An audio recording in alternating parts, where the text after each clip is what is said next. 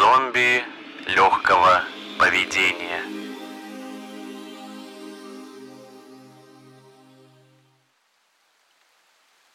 Дождливый вечер. Несмотря на то, что уже несколько часов погода дарит жителям мегаполиса дискомфорт, люди все равно спешат по своим делам. Неоновые вывески отражаются в лужах. Люди прячутся под зонтиками.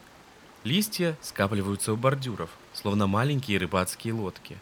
Рабочий день закончился. А это значит, что город накрыла волна гула и суеты. Буквально пара часов, и улицы Кагасимы вновь станут спокойными. Молодая девушка по имени Юки стояла на пустой платформе метро, ожидая свой поезд. Ее направление было не очень популярным для других пассажиров. Девушка снимала квартиру в маленьком спальном районе, где обитали в основном пожилые люди. Девушка выглядела усталой, ведь совсем недавно она устроилась на свою первую работу. Она привыкла быть усердной и старательной, ведь именно эти качества позволили ей закончить престижный университет и пройти стажировку в крупную компанию – ее должность незначительная, но если усердно работать, ее могут повысить до начальника отдела. Тогда она сможет помогать своей маме, которая живет в небольшой деревне в окрестностях города. Юки ждала свой поезд. От скуки она рассматривала происходящее вокруг. Ей было интересно наблюдать за жизнью большого города. Друзей у нее практически не было, поэтому она иногда разговаривала с домами, улицами или какими-то окружающими предметами – это могли быть выброшенные стаканчики из-под кофе, книги в ее рюкзаке, цветы в парке или даже продукты в магазине. Вот и сейчас юная девушка решила поговорить с остановкой. Она села на скамейку и начала болтать ногами. Юки тихонько спросила. «Скажи, остановка, а сколько людей ты видишь за день?» «Наверное, много. Сколько ты наблюдаешь приятных встреч и грустных расставаний?» «Уверена, что за все свое существование ты стала свидетелем самых разных историй. Юги заулыбалась и продолжила задавать странные вопросы остановки. Вдруг ее взгляд зацепился за странный предмет, который лежал около скамейки. Она встала и подошла ближе, чтобы разглядеть его. Это оказался старый кассетный плеер. Он был красного цвета с серой полоской посередине. Последний раз она видела такой в детстве – Корпус у него был потертый и покрыт пылью. Юги почувствовала странное притяжение к этому винтажному гаджету.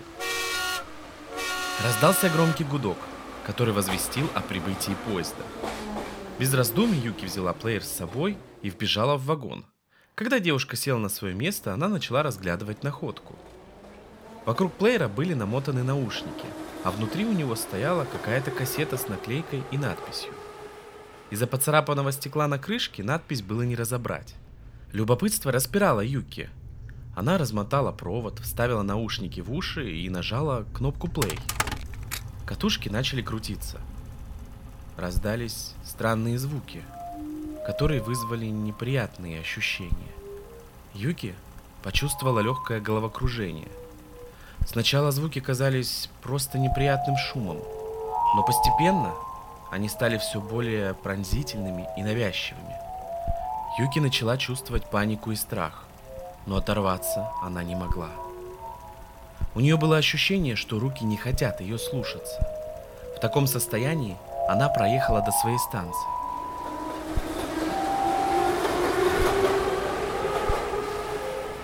Дни и ночи Юки проводила, слушая кассету с таинственными звуками.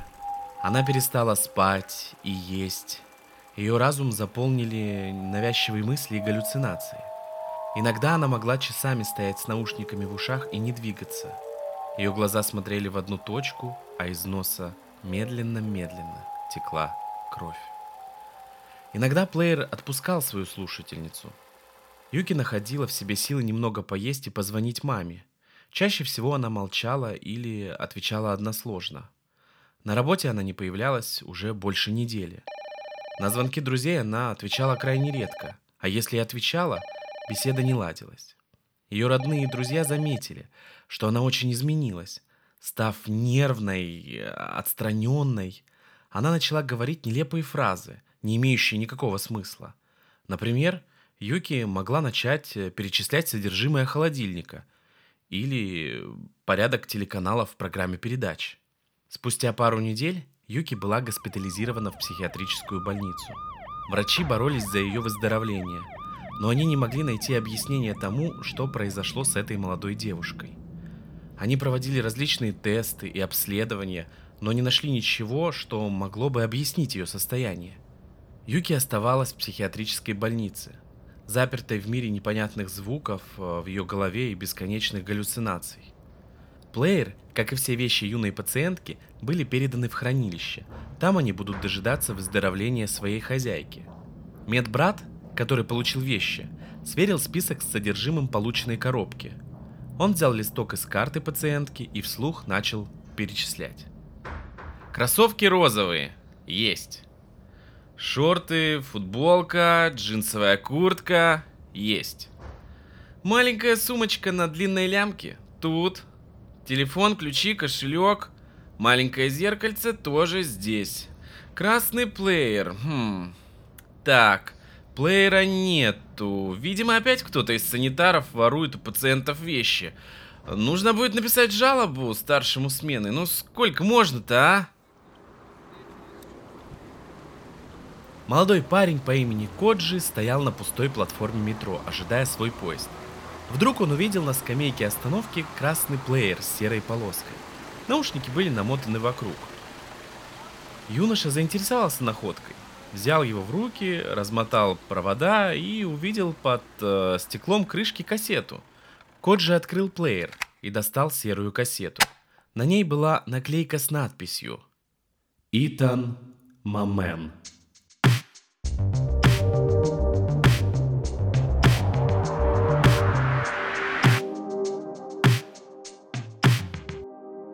Всем привет! В эфире страшно интересный подкаст про фильмы ужасов и не только, зомби легкого поведения. Меня зовут Артем, и вместе с вами я стараюсь разобраться в очень пугающем вопросе. За что мы любим фильмы ужасов? И каждый новый выпуск – это очередная ступенька на пути к этой цели – Надеюсь, что вам интересно слушать, и вы не только находите для себя что-то интересное, но и растворяетесь в приятной атмосфере мистики, страхов, историй и биографий. Пам-парам-пам-пам! Сегодняшний выпуск целиком и полностью посвящен моей подруге Элли. Каждое слово – это гимн в ее честь. Неожиданно. Объясню маленький нюанс. Эля – мой близкий друг, который очень важен для меня, и я искренне дорожу нашими отношениями. Сейчас она живет в Японии, но мы все равно трепетно относимся друг к другу. Это важно, ведь э, в нашем мире очень тяжело найти людей, которые будут с тобой на одной волне. А также будут, может, и не всегда разделять твои причуды, но принимать их и уважать. Уверен, э, что вы уже сбиты с толку и задаете вопрос, что блядь, происходит. А, пояснительная бригада врывается в чат. Я каюсь.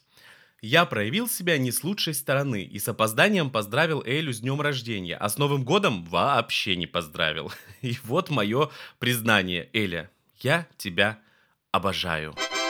Рубрика «Короткие объявления». Подписывайтесь на подкаст, также присылайте свои истории в рубрику «Страшные истории от незнакомцев». Ждите розыгрыш тематических подарков через две недели. В этом выпуске будет много слов и фамилий, которые я могу произнести неверно, поэтому сразу прошу прощения. Это связано с тем, что в интернете не всегда есть ударение, а если и есть, то иногда в разных источниках есть вариативность. Давайте уже не будем медлить, а переходить к основной части выпуска. Готовы? Тогда доставайте свои спиритические доски и зажигайте колдовские свечи.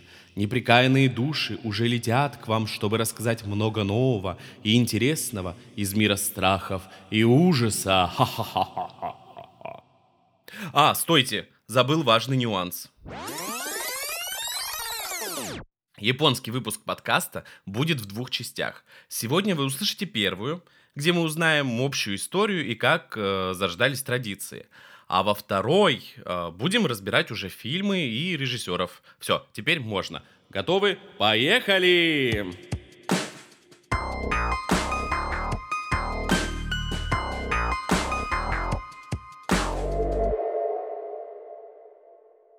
Ужасы в Японии такие же древние, как и сама страна. Но мы не будем обсуждать с вами легенды и сказки. Поэтому сдвигаемся во времени в эпоху, когда из фольклора э, жанр хоррор перешел во что-то серьезное. Первой значимой точкой отсчета можно назвать период с 17 по 18 век. В этот временной отрезок большое распространение получили страшные сказки под общим названием «кайдан», что в переводе с японского означает «истории о привидениях». Этот мистический жанр является важной частью японской культуры. Сборники кайданов называют кайдансю. Они выделяются в отдельный литературный жанр. По отношению к современной японской культуре термин кайдан употребляется крайне редко. Чаще используется обозначение японские городские легенды. Рассвет кайданов пришелся на период Эдо, Маленькая справка, Эдо это не электронный документооборот, как могли подумать все представители офисного планктона, в чье число а, я тоже вхожу, не переживайте. Этот период можно назвать одним из самых выразительных в истории Японии. В период Эдо произошло становление японского духа, появление национальной японской идеи, развитие экономики и чиновничьего аппарата. Также период Эдо подарил нам золотой век литературы и японской поэзии. Про историю появления кайданов можно рассказывать очень много, но мы стараемся не быть душным подкастом – но вот что для них характерно, я вам сейчас расскажу, поскольку это найдет свое отражение в очень многих японских фильмах ужасов. Большая часть сюжетов рассказывает о потусторонней силе и сверхъестественных существах. Чаще всего это мстительные призраки, которые действуют э, наравне с людьми и активно влияют на ход сюжета. Именно за эту особенность Кайдан часто определяют как историю о призраках. Это первая характерная черта – Вторая. В сюжете прослеживается концепция кармы. То, что европейцы определили бы в сюжете как фатализм. Жажда мести. Как практически обязательный элемент обоснования для мотивов. Четвертое. Обычно небольшое количество ярких, характерных персонажей, активно проявляющих свои чувства. Эти особенности так или иначе будут прослеживаться на протяжении всей истории развития ужасов в Японии – Сейчас будет интересно. Сегодня у нас будет представлена информация из первых уст. 日本のホラー映画と西洋の、 えー、ホラー映画の違いはまず日本のホラー映画は心理的な恐怖について Разница между японскими фильмами ужасов и западными фильмами ужасов заключается в том, что Японские фильмы ужасов часто фокусируются на психологических ужасах, и в качестве символа они часто используют истории о привидениях, такие как грехи, совершенные человеком в прошлом, или проклятия, которые влияют на настоящее. С другой стороны, я думаю, что американские и западные фильмы, как правило, показывают более явное зло, злодея, находящегося в конфликте, и они подчеркивают страхи от прыжков, сцены крови и физический ужас. Я думаю, что там часто появляются серийные убийцы и монстры.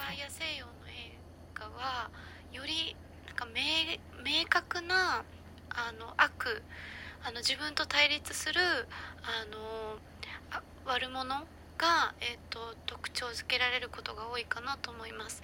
ジャンプスケアとか、えーと、とゴアシーンとかえーと、物理的な恐怖が強調されていてあの、まあ、そこにシリアルキラーであるとかモンスターが登場することが多いかなと思います。На протяжении всего выпуска мы будем слушать мнения про ужасы от жителей страны восходящего солнца. Продолжаем. Страшные истории про призраков не стали ограничивать себя только литературой. Из-за большой популярности они плавно и медленно перекочевали в театр. Такая тенденция развития характерна для мира в целом. Если вы являетесь постоянным слушателем подкаста, то должны вспомнить о том, что в первом выпуске подкаста мы рассказывали вам всемирную историю развития нашего с вами любимого жанра. Если вы вдруг не послушали, то милости прошу.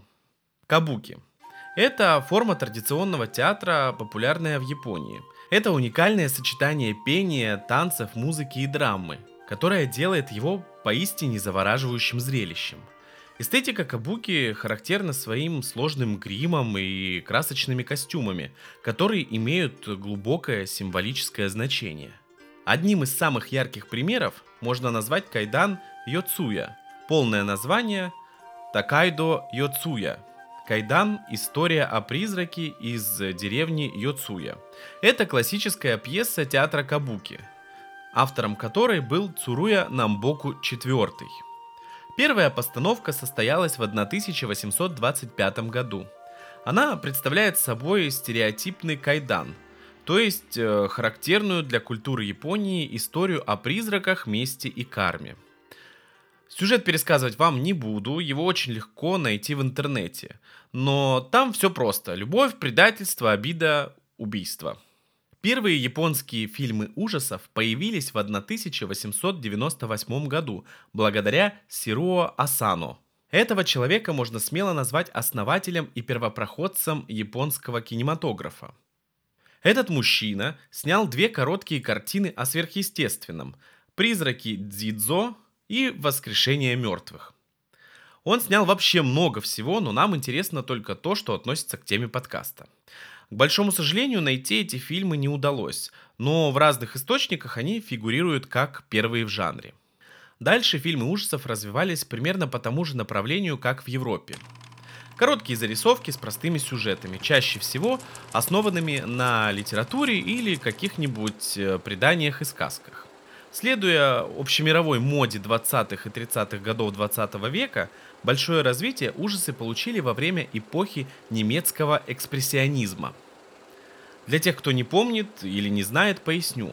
Главное художественное направление в немецком кинематографе с 1920 по 1925 годы. Про этот период я уже рассказывала вам в первом выпуске подкаста, поэтому не будем углубляться – можете его послушать, там много всего интересного. Давайте просто перечислим главные отличительные черты. Декорации. Чаще всего они лишены реализма.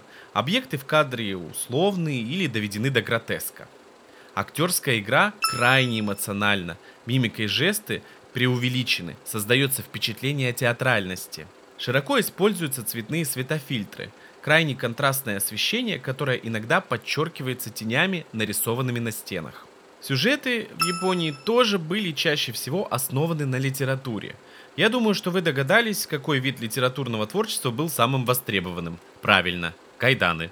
А если в общем и целом, то как-то так. Дальше мы с вами э, разделим рассказ на две основные категории. Это поможет нам увидеть основные особенности и ключевые события в истории формирования хорроров в Японии. Первая группа фильмов – кайдзю. Это японское слово означает «странный зверь» или «монстр». Самый известный представитель данной группы – это, конечно же, Годзилла. Также популярны Мотра, гигантская бабочка, Ангирус, гигантский динозавр, Радан, один из самых известных врагов Годзиллы, представляет из себя гигантского птеродона, Гомера, гигантская черепаха, и Кинг э, Гидора. вот такой вот непонятный зверь. Это трехглавое драконообразное существо внеземного происхождения. А, еще один противник Годзиллы. Родились все эти монстры не на ровном месте. Всему виной радиация. Кайдзю появились благодаря одной из самых страшных в мире трагедий. Многие знают, что Япония во время Второй мировой выступала на стороне Германии – в Японии создавались нацистские отряды, проводившие эксперименты над людьми в концентрационных лагерях. Такая политика привела Японию к конфликту с множеством стран. 6 и 9 августа 1945 года Хиросима и Нагасаки были подвержены ядерным бомбардировкам.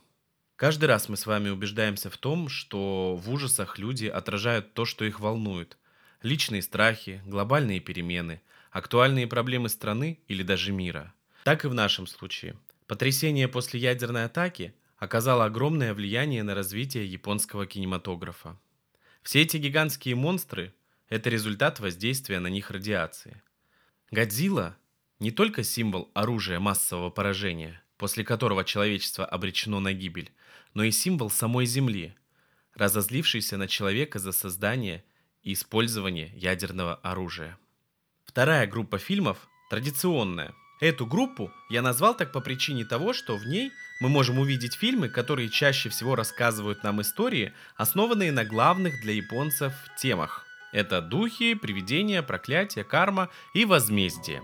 Ярким примером можно назвать фильм «Звонок». История, отраженная в фильме, была вдохновлена японской мифологией, а именно легендой с названием «Тарелки поместья Банчо».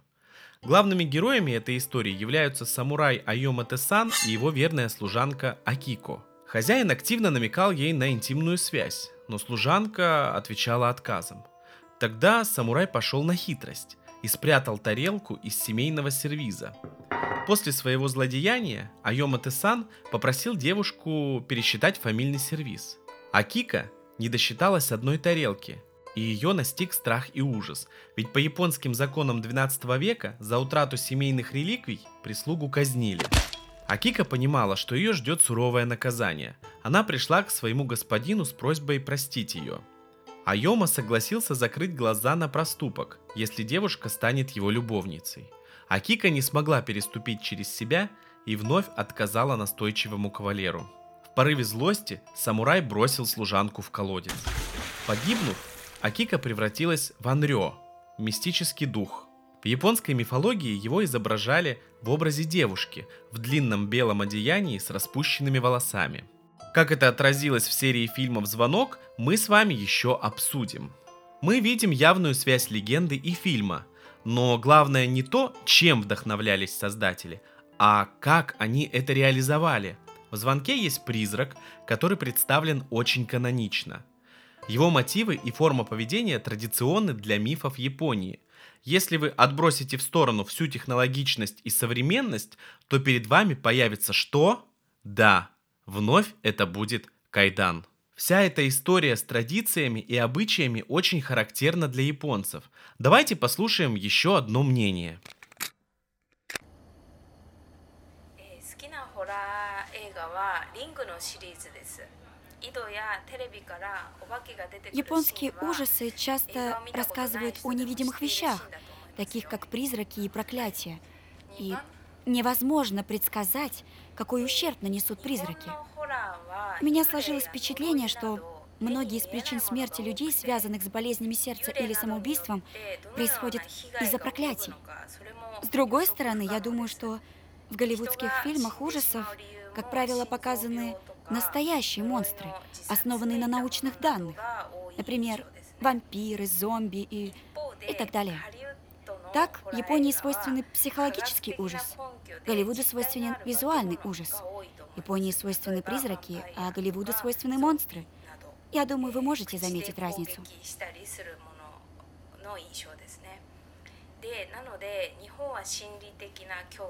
でハリウッドは視覚的な恐怖が特徴的だと思います、えーまた日本は幽霊でハリウッドは怪物など、えー違いを分けることができると思いますね。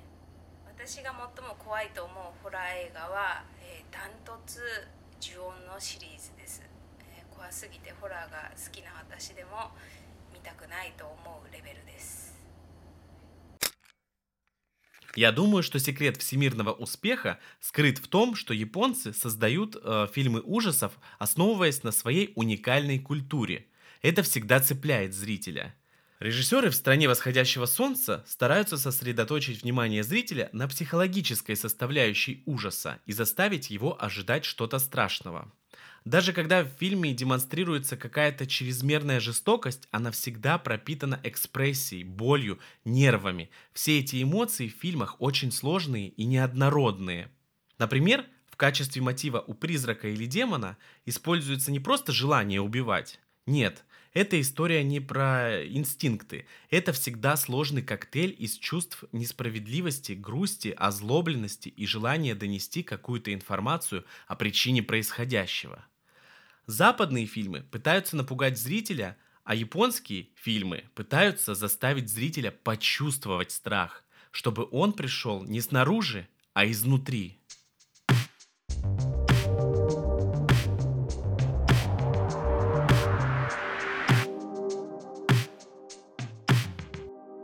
Первая часть подкаста подходит к концу. Надеюсь, что вам было интересно. Э, могу вам по секрету рассказать, что подготовка к записи была очень сложной. Так э, много информации я еще не встречал. Японские ужасы — это огромный, интересный, э, самобытный мир. В кинематографе даже есть отдельный термин — J-хоррор. Он был придуман британским лейблом Tartan Video, который распространял зарубежный контент на британском рынке. В следующем выпуске мы обсудим уже конкретные фильмы и режиссеров. Уверен, что вам понравится. На этом все. Не бойтесь пробовать новое, смотрите, наслаждайтесь, пугайтесь и подписывайтесь на подкаст «Зомби легкого поведения». Пока-пока!